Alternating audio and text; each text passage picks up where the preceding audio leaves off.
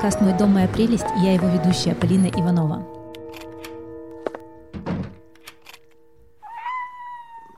Это бонусный выпуск к нашему предыдущему сезону.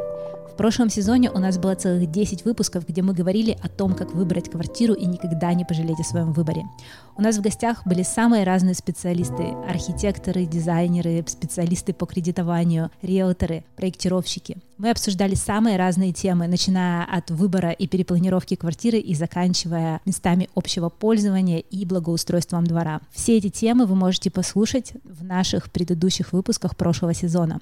В этом специальном выпуске мы решили сделать некоторый шаг в сторону от жилой архитектуры, от жилья и поговорить о такой интересной теме, как встроенные помещения. Это помещения на первых этажах жилых домов, которые предназначаются для различных инфраструктурных функций. Там размещаются кафе, бары, детские сады, прачечные. В советское время это были библиотеки, в наше время это скорее будут маленькие супермаркеты около дома. И еще, перед тем, как начать наш подкаст, хотелось бы поблагодарить нашего партнера, девелоперскую компанию «Брусника», благодаря которой этот проект состоялся. Сегодня необычный выпуск, и поэтому с нами будет разговаривать целых четыре разных специалиста. Мы постараемся осветить эту тему с разных сторон. И первый, кому я буду задавать вопросы, будет Владимир Злаказов. Он урбанист и занимается вопросами комфортной городской среды, а также ведет блог «Живые улицы». Владимир, расскажи, пожалуйста, насколько вообще это недавнее изобретение, встроенные помещения, когда они появились в первых этажах жилых домов? А, ну, то есть это, в общем-то, такой исторический формат э, жилья-работы, который существует, наверное, ну, если не столько же, сколько существуют города, то, в общем, много тысячелетий, я думаю. А, вот, то есть это был такой стандартный способ проживания и работы во многих цивилизациях, я бы даже сказал. То есть ты имеешь в виду вот этот формат, когда в историческом городе есть усадьба, внизу которой находится магазин, и на втором этаже живут э, люди или хозяева этой усадьбы. Но у меня такое ощущение просто, что город как раз наоборот все время хотел от этого уйти и разделить эти функции, чтобы они, в общем, были в разных местах. Разве нет? А, ну да, конечно, в принципе, это две совершенно разных э, функции. И при том, что здорово, что они могут э, как бы находиться рядом друг с другом, как бы людям хотелось бы, чтобы они не пересекались между собой, чтобы одно не влияло на другое. Ну, в частности, чтобы нежилые помещения не влияли негативно э, на, на жилые помещения. Чтобы не было шума, не было каких-то ударных нагрузок, вибрации, которые могут быть связаны с работой оборудования и тому подобное. Действительно, есть такая проблема, потому что если раньше ну, скажем, если возьмем такой классический формат, да, лавка, и значит, жилье владельца лавки над, над ней, а, то, как бы, учитывая, что все, всем владеет один человек, и он же там и работает, да, то есть, ну, как бы, ему его собственные воздействия не так страшны, да, но если мы имеем в виду, что у нас в нежилых помещениях работают одни люди, а на верхних этажах живут другие, и они вообще никак не связаны между собой, а, конечно, их влияние друг на друга должно быть минимизировано. То есть, это должны быть обязательно отдельные, отдельные входы, ну, то есть, как бы, подъезды жилого дома должны быть разделены с, а, с входами в нежилые помещения, должна быть повышенная шумоизоляция, а, отдельные как бы пути подъезда, скорее всего, ну, желательно, по крайней мере, чтобы отдельные были пути подъезда, особенно если мы говорим о каких-то более крупных магазинах. То есть, да, хотелось бы, чтобы, чтобы люди друг другу не мешали. То есть все-таки за многие-многие сотни лет люди э, так и не ушли от формата э, разделения функций, и получается, что все-таки есть какие-то плюсы в том, что в первом этаже твоего дома находится чей-то магазин, чья-то лавка. Плюсы, безусловно, есть, они могут выражаться по-разному. Ну, самый базовый – это то, что люди просто имеют доступ ко всем этим благам, которые находятся у них на первых этажах.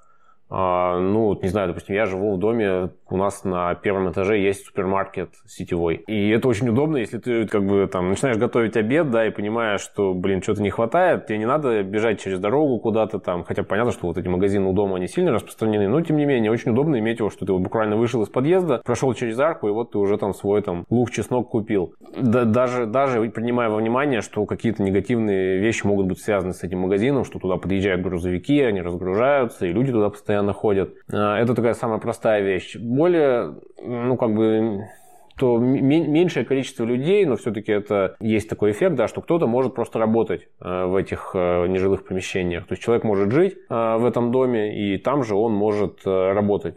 Я вот просто знаю тоже по своему дому, да, что я вижу как бы людей во дворе, и вижу людей, которые, то есть у нас есть нежилые помещения, там как бы есть магазины и офисы, и я вижу, что люди те же самые, они вот стоят рядом с офисами, там человек может стоять там курить с коллегами. То есть я вижу, что человек живет и работает, в принципе, в одном месте, я думаю, что это очень э, удобно. То есть тебе не надо, ты не тратишь время на дорогу, а, и в то же время у тебя работа и жилье разделено. То есть, в принципе, такой вариант тоже возможен. Это мы сейчас говорим про плюсы для жильцов. А есть ли какие-то плюсы у арендаторов, что они сидят в жилом доме, где над ними множество этажей жилья? Ну, для арендаторов, я думаю, что тут все зависит от того, какой это бизнес. Если это просто офисы, то я думаю, что особо никаких плюсов прям таких уж нет, если это как бы офис, который не работает с клиентами, например, да.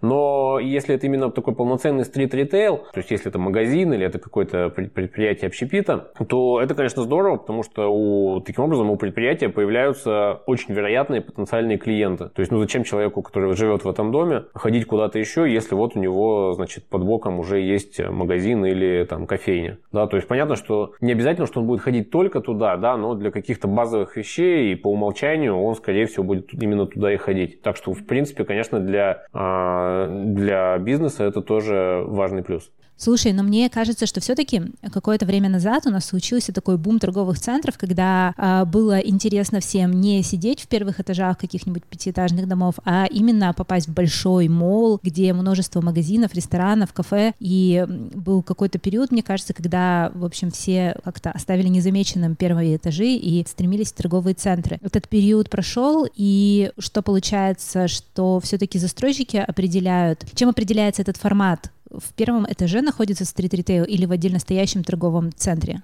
Ну, я думаю, что это отчасти соответствует некой сложившейся практике просто. А, то есть, если мы посмотрим на здания, которые изначально были целиком жилыми, мы увидим, что часто все-таки а, вот эти жилые первые этажи, их даже в относительно новых домах их переводят э, в, в нежилую функцию. А, это часто осложняется тем, что там начинает, администрация начинает требовать парковки к этим всем новым офисам. Но тем не менее, процесс идет. Кроме того, сам, само по себе жилье на первом этаже, да, то есть, на мой взгляд, оно, оно не всегда ущербно. То есть, если мы посмотрим на те же дома брусники, да, с домами, у которых есть отдельный вход, то есть, это совсем другая история, да. Но, тем не менее, зачастую жилье на первом этаже, оно рассматривается как несколько второсортное. А люди с меньшей охотой, наверное, его покупают. И поэтому, ну, как бы, если, если уж на то пошло, да, то почему просто сразу не сделать там нежилые помещения, они, может быть, будут продаваться лучше. То есть застройщики, наверное, смотрят на то, что с большей вероятностью будет продаваться. Итак, что мы узнали? Получается, что жилье всегда совмещалось с какими-то инфраструктурными функциями. Это было нормально и в дореволюционные времена, и в советское время. Также происходит и сейчас. Даже торговые центры не остановили процесс, и в пятиэтажках, панельных пятиэтажках, в которых никогда не было предусмотрено никакого стрит-ритейла, он все равно начал появляться в наше постсоветское время. И действительно, многие застройщики и сегодня стараются построить э, жилье так, чтобы первые этажи были коммерческой недвижимостью с теми самыми встроенными помещениями, которые создадут инфраструктуру для будущего квартала. Но мы сейчас поговорим э, про совершенно другой момент. Это будет жилой фонд, и это будет разговор как раз о тех самых переведенных помещениях, бывших квартирах, которые теперь стали инфраструктурными объектами. С нами Алексей Кадочников, основатель бара Нельсон Савин. Всем привет. Привет. Ваш бар находится как раз в одном из домов старого фонда в самом центре города, и над вами четыре этажа жилых квартир.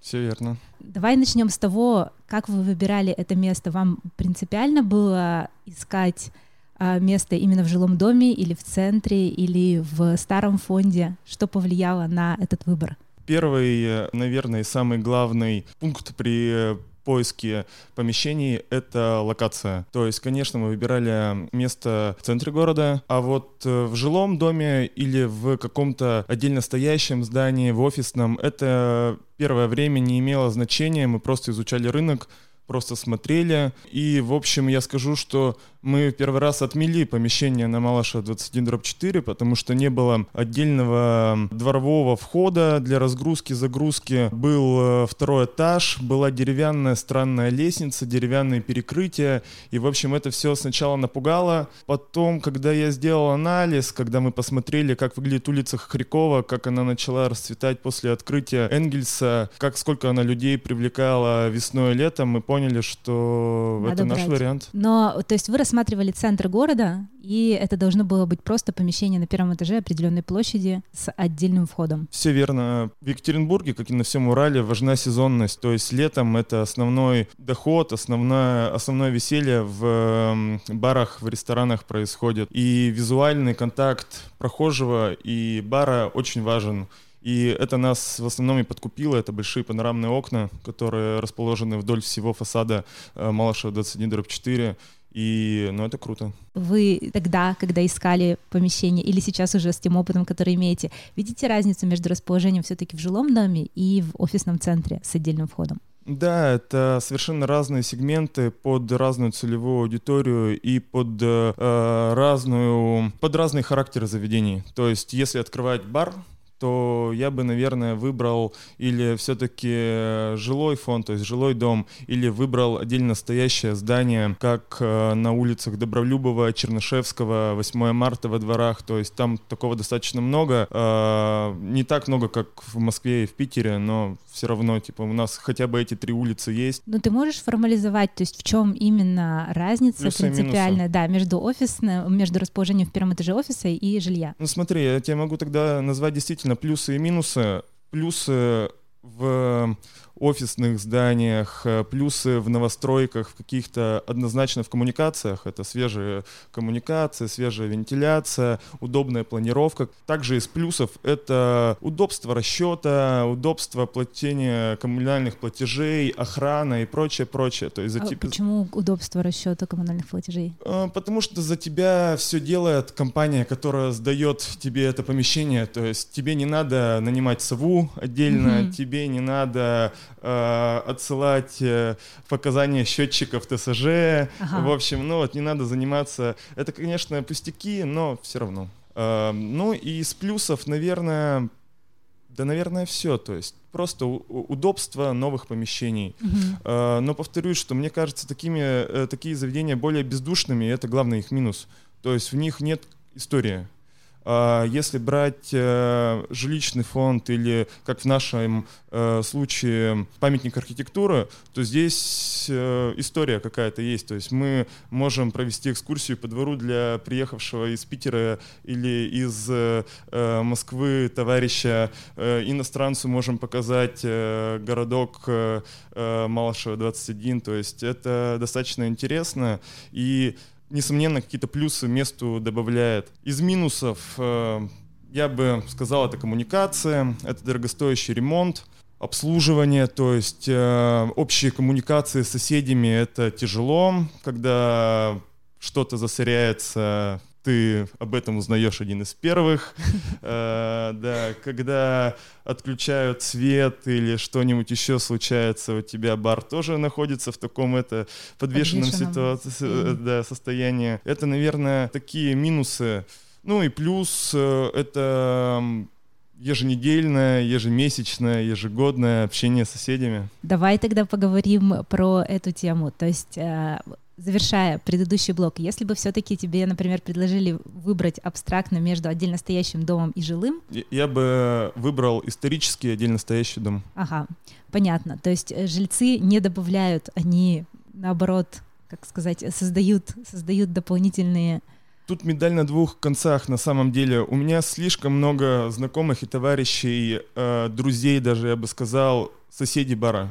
То Ого. есть, да, то есть это определенная комьюнити, которая ходит, которая рада, которая счастлива, что у них рядышком открылся э, такой бар. Они любят сидеть на улице, они сами иногда шумят по вечерам. А с другой стороны медали это стар, старожилы района, которые привыкли, что улицы нашего городка тихие, замерзшие. Хорошо, но если говорить про жильцов, то есть вам приходится так или иначе поддерживать эту коммуникацию, во-первых, потому что вы пользуетесь вообще одним домом, одними Конечно. инженерными сетями. И ты сказал, что вы отправляете в ТСЖ платежки. То есть э, вы прямо с ТСЖ коммуницируете напрямую. Прямой контакт с ТСЖ, я бы mm сказал.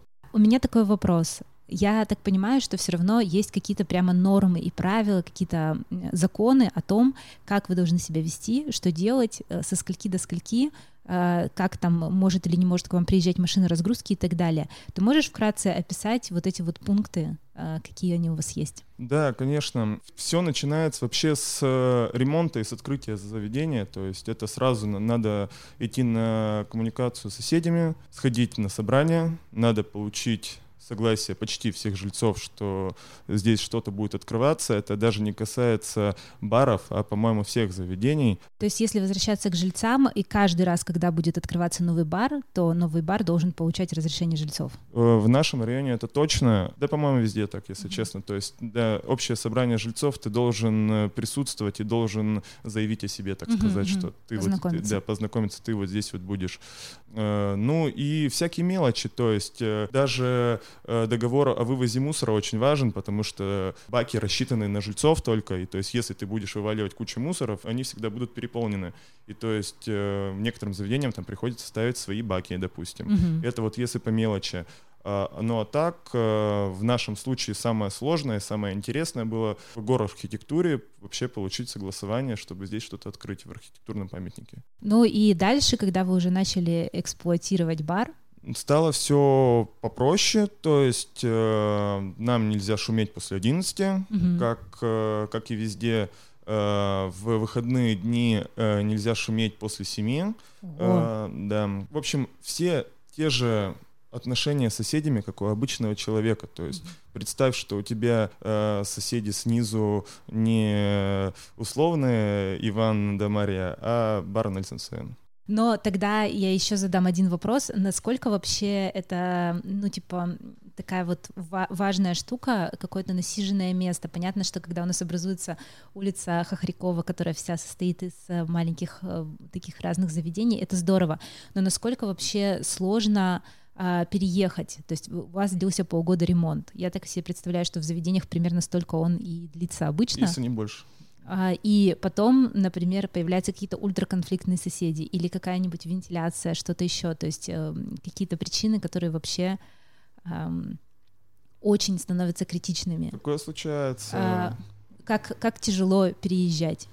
Я считаю, что тут главный вопрос денежный. То есть, если ты потратил много на ремонт, если ты вложил там, душу, силы и свое личное время на этот проект, на это заведение, и переезд, я думаю, не выглядит вообще возможным вариантом. Надо всеми путями защищать свое заведение, надо всеми путями доказывать, что э, культура третьих мест э, в современных городах очень важна, потому что люди старшего поколения не понимают, зачем нужен бар, зачем нужна кофейня, зачем нужно то или иное открытое или просто любое пространство, где люди проводят свой досуг. Они не понимают как бы значимости культурной в этом. И это как бы не очень хорошо, и в этом я вижу главную проблему. То есть это, это непонимание ситуации целиком. То есть э, люди старшего поколения видят только формально. Здесь продают кофе, здесь продают пиво. Да, да, да. Ну, то есть как видят это как ритейл и как просто какие-то кофеманы или пиволюбы собрались что-то тут делают на, на улице. Шумят. Ясно. А на самом деле на самом деле это идет развитие инфра- инфраструктуры города, это идет развитие общества. Люди общаются, знакомятся, женятся. Работают, работают Раб- там. Работают, да. У нас на втором этаже первый год был мини-офис, где сидели ребята творческих профессий работали за компьютерами в будни. Ну так и сейчас иногда происходит, в принципе, это очень хорошо. Получается, что мало выбрать объект, необходимо будет потом как-нибудь в нем жить. И эта жизнь может быть а, прекрасна, а может быть осложнена постоянной борьбой. Проблема в том, что жильцы не готовы покидать свой дом точно так же, как, оказывается, и арендаторы. Даже с арендованного помещения, в которое вложено очень много сил и денег, съехать практически нет никакой возможности. Но как же избежать конфликтной ситуации и подобрать помещение, которое максимально подойдет под необходимые вам цели? С этим вопросом мы обращаемся к Виктории Жихаревой, эксперту по риск-ориентированному менеджменту. Для начала, Виктория, скажите, что это такое вообще риск-ориентированный менеджмент?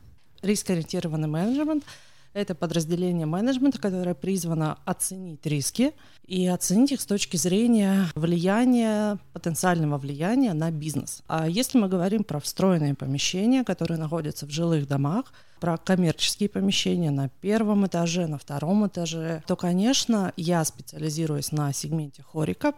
Это отели, рестораны, Мгм. кафе, да, то есть то, что мы на- называем об- таким емким словом общепит.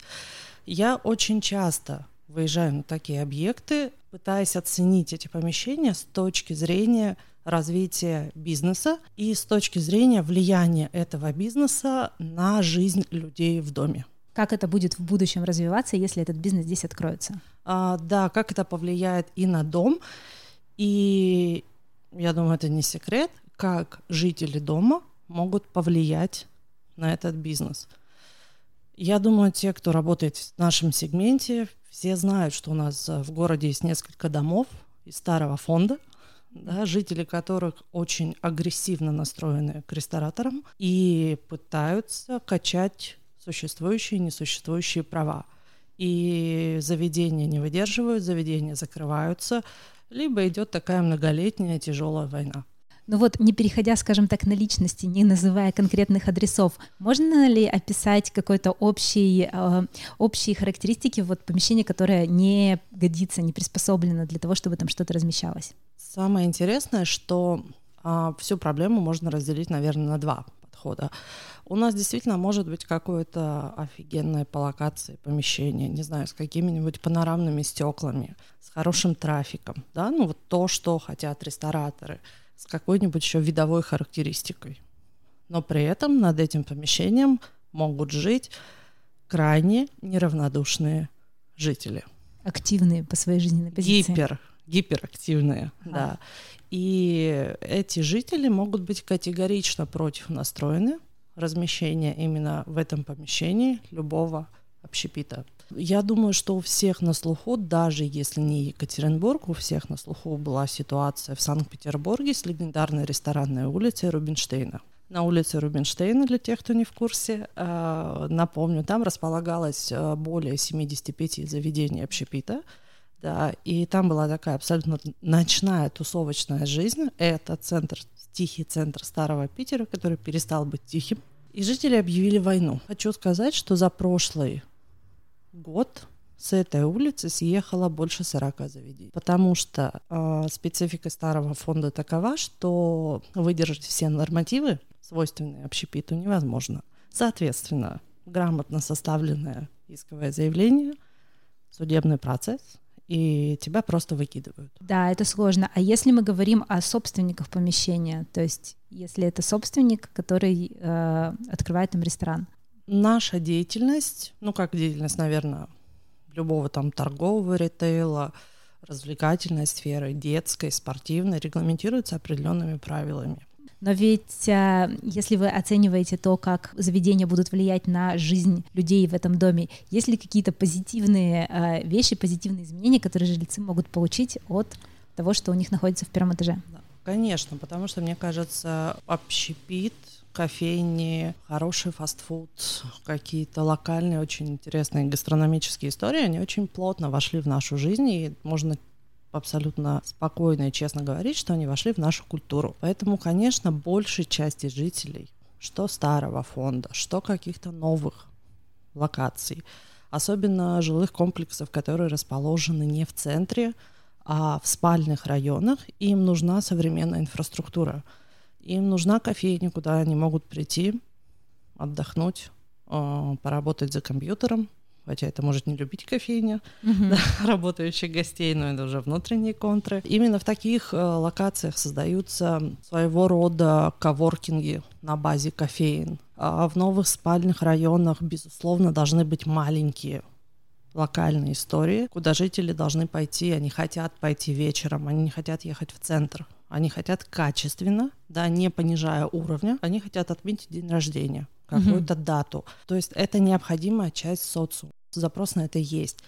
И сейчас абсолютно во всех новых домах предусматривается какое-либо место под такие заведения. Понятно, в общем, что заведения не могут без людей, они все равно хотят открываться там, где люди есть. Люди тоже хотят ходить куда-то поближе. И конфликты случаются по той причине, что мы хотим, чтобы это заведение было где-то очень близко, но не совсем под нами. Но есть ли какие-то еще моменты, которые все-таки жители могут найти для себя позитивные в том, что у них есть это заведение в первом этаже. Может быть, они же вместе, наверное, делят э, счета по коммунальным услугам или там, я не знаю, а. убирают э, мусор, что-то еще делают. Никто ничего не делит. Мы ага. были бы рады как бизнес что-то делить, но в этом смысле мы абсолютно автономны, мы работаем по более высоким тарифам. Конечно, заведения должны содержать в порядке всю близлежащую территорию. И очень часто мы пользуемся дополнительными услугами местных дворников еще, да, для текущей уборки. А если вы ходите по городу, вы видите, что с согласия а, заведения сами за свой счет делают освещение, содержат в порядке фасад, разбивают клумбы. Ну и в конце концов, представляете, это же прекрасно, можно спускаться и пить кофеек или что-то покрепче в тапочках. Итак, нам стало понятно, что бары, рестораны, кафе и магазины — это неотъемлемые спутники любой жилой застройки, и, конечно, скорее всего, они будут располагаться в первых этажах. Классно иметь их под боком, но лучше, чтобы они были все-таки в соседнем доме. И все-таки можно ли оставить все плюсы встроенных помещений и при этом каким-нибудь образом избежать всех их минусов? Этот вопрос мы задали Марку Коряжбину, руководителю группы развития продукта компании «Брусника».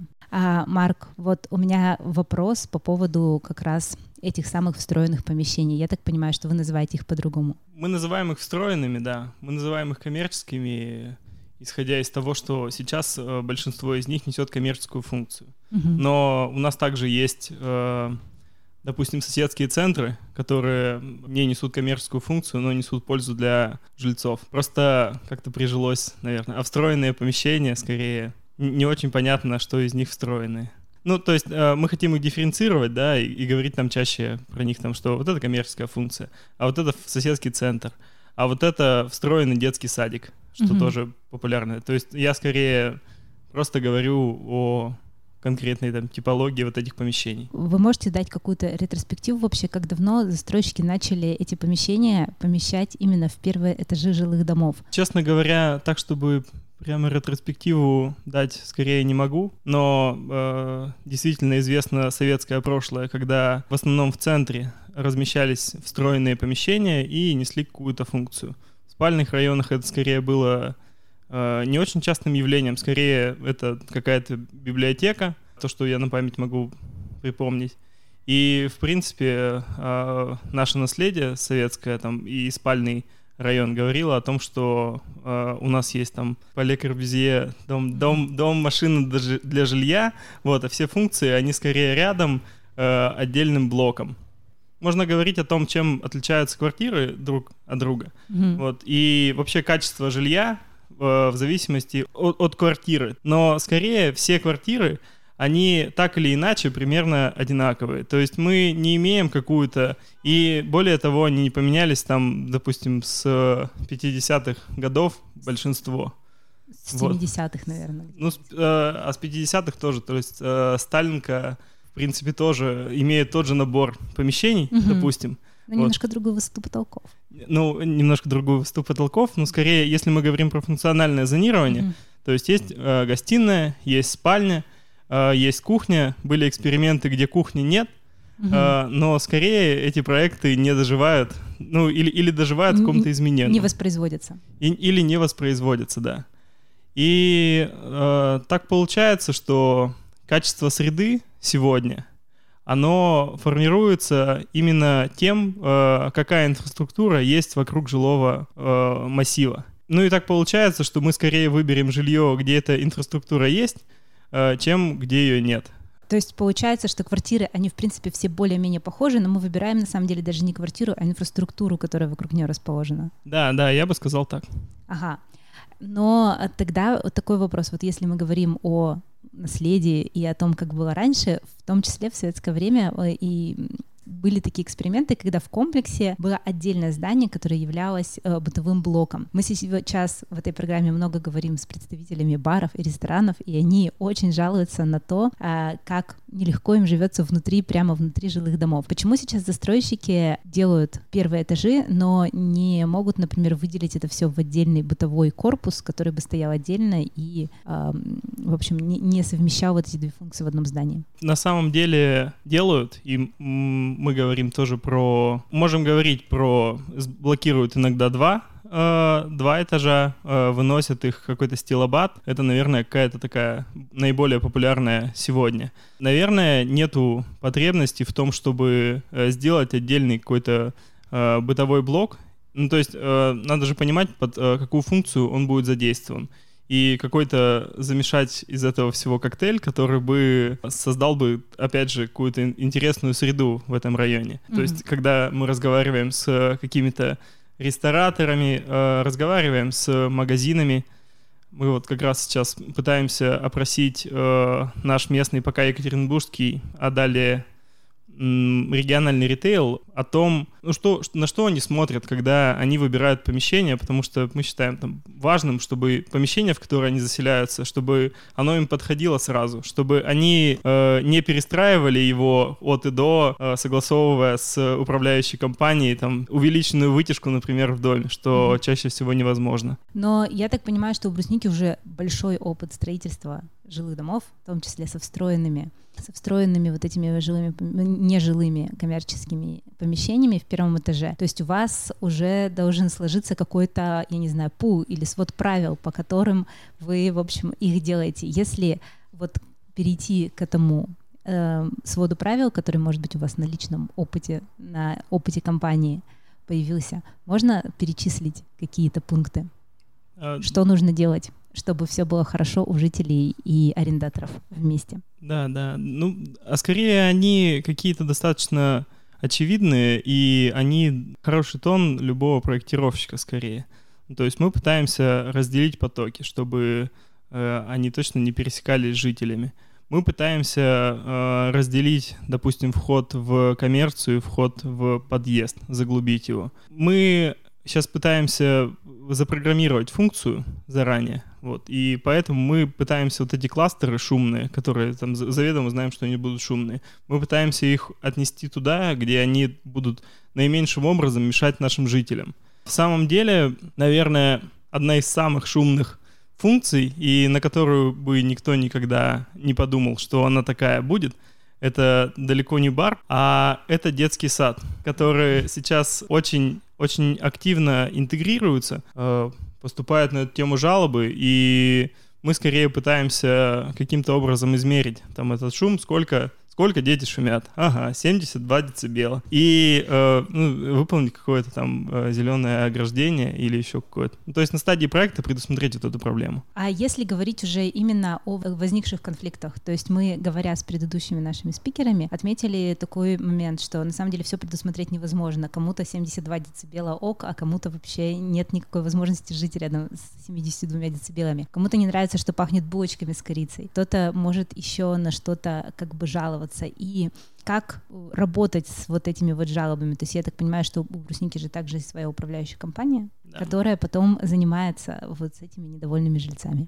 Ну, честно говоря, э, прямо так сразу я прокомментировать не могу, но могу сказать, что э, мы сейчас проводим исследование вообще. У нас не, не так давно появилось подразделение, которое занимается исследованием э, наших жилых комплексов после заселения уже и мы пытаемся оценить там, э, что им нравится. Нравятся ли окна? Ага, окна там, тут есть промахи, тут есть промахи, и это исправить.